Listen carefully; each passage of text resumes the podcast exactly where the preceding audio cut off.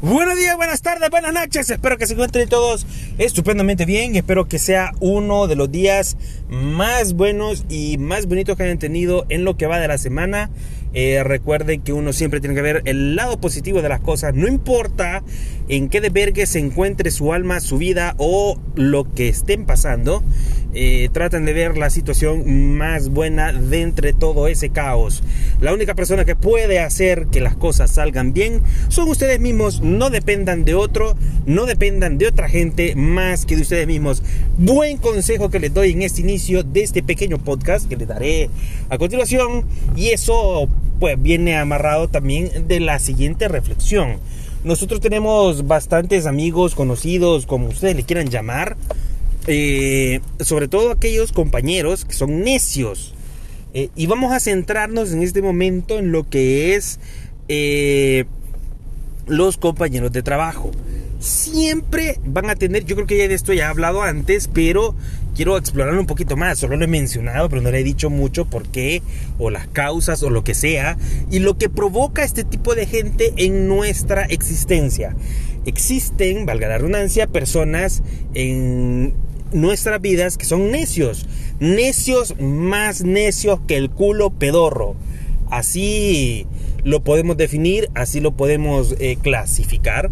Eh, es preferible tener un cangrejo en el culo que a estas personas.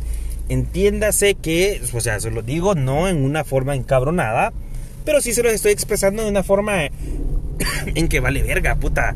Qué necedad más hije puta que hasta dan ganas de, si les está ayudando ya no les va a ayudar ni mierda. Así de simple. Eh, laboralmente hablando, eh, resulta que eh, tenemos a estas personas que siempre van a estar como atentas o preguntando cualquier tipo de cosas o necesitando ayuda para cualquier cosa. Siempre las personas que son así necias terminan pidiendo ayuda precisamente por esa necedad o esa terquedad.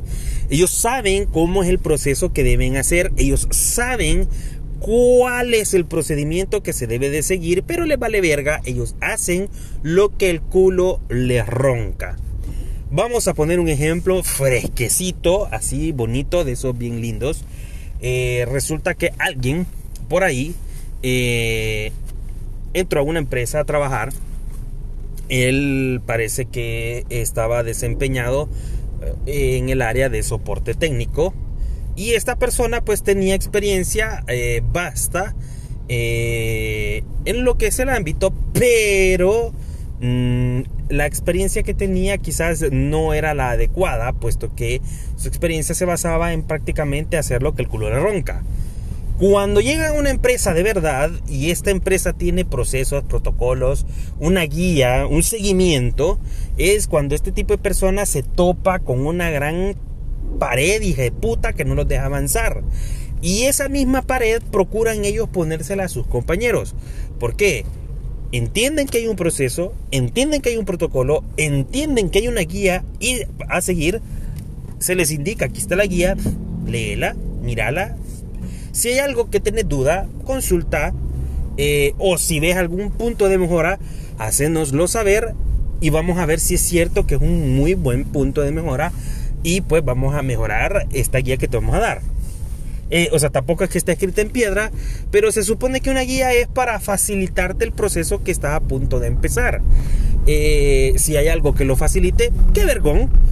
Pero por lo general esta guía ya está de lo más ah, digerible posible para que cualquier persona lo pueda seguir. Eh, vergón. Ahora, cuando le digo que esta persona tenía el conocimiento, era el conocimiento con el culo, porque no está acostumbrado a seguir ese tipo de guías.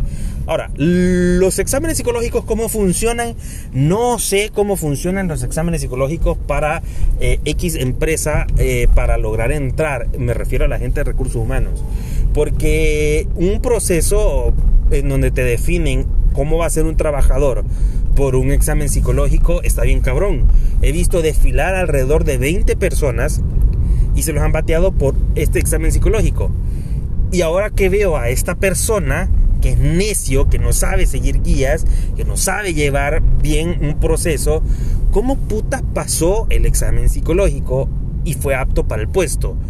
No sé cómo lo determinan, no sé cómo es el asunto, pero aquí es y entra lo preocupante, porque a veces pueden decir que pudo haber entrado por la puerta trasera.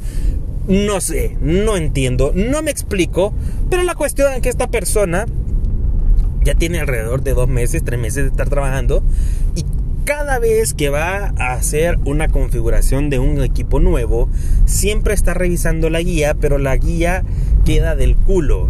Las computadoras quedan del culo. O sea, no funciona, no hace nada. O sea, hay una guía y esa guía es de adorno. Esa guía está ahí solo porque se la dieron y porque para que lo vean que ahí tiene la guía. Las computadoras la entrega malísimas. O sea, el men no sigue esa dichosa guía y hay muchas cosas de línea base que debe de llevar un equipo que no las pone porque a él le roncó el culo no ponerlas. Si le dio un error, perdón, me paso al paso 3, valga la redundancia, y el paso 2, que era un paso muy importante, no lo hizo. Entonces el equipo queda malísimo. Y está la llamadera al área eh, preguntando por cómo van a resolver ese de vergue. Ok, no sé por qué la gente es así de necia. La gente necia empieza también desde, o tú las puedes identificar desde que estás en tu casa, desde que estás con tus amigos en el barrio, los bichos ahí sentados bien vergón en la cuneta jugando fútbol, haciendo cualquier pendejada. Ahí te vas a dar cuenta si la persona que tenés a par es una persona necia. Si le decís, mira, maje, puta, este, no vayas a ir allí a esa casa porque ese viejo cerote te va a putear. Ese maestro cerote es el maestro encabronado de la colonia. No le gusta que pateen su gramita. El hijo de puta, puta, solo te ve que vas ahí en la acera y te empieza a gritar que te vas a la calle porque le va a chingar su grama. Tu compañero, tu amigo, lo que puta sea, el cerote es necio, va y se gana la putiza, la puteada de su vida. Entonces, al final, eh, tú puedes decir, ah, huevo, este pendejo se ganó la puteada por necio. Yo le dije que no lo hiciera, le valió pija y lo putearon. O algo tan sencillo como, no sé, algo como que le estás diciendo, puta, mira, no te vayas ahí porque hay un hoyo, puta, en la noche no se ve te puedes ir en el hoyo, hijo de puta, vas a chingar la tijera del carro, vas a chingar la llanta, te va a salir caro. Recibí la llamada a las 9 de la noche, en la calle que le dijiste que no se fuera, el hijo de puta se hizo mierda, la tijera, la llanta y valió pija su salario. Entonces hay gente que así es de necia y que llega a sus trabajos y sigue cometiendo ese tipo de necedades. O sea, esa gente al final tú quieres ayudarles y no se puede. Pero hay necios que son peores, hay necios que piden ayuda y ellos mismos se resuelven en, según su mentalidad, ellos mismos se resuelven la duda que te han hecho. Entonces es como que, mira, fíjate que voy a hacer esto. Ah, sí, mira, pero si haces esto, probablemente cuando lo termines te va a dar este error y ese error te va a causar tal cosa, que no va a imprimir tal cosa. Mm, no, ya sé, voy a primero hacer lo otro y después voy a hacer esto. Y terminan cagándole. Entonces, puta, es una necesidad tan paloma que, puta, puta, encabrona, dan ganas de darle verga. Así, puta, gente necia, dan ganas de darle verga. Verga. Pero bueno, de todo hay en la niña del Señor y pues hay que saber convivir con ellos, tratarlos, pues, ni modo.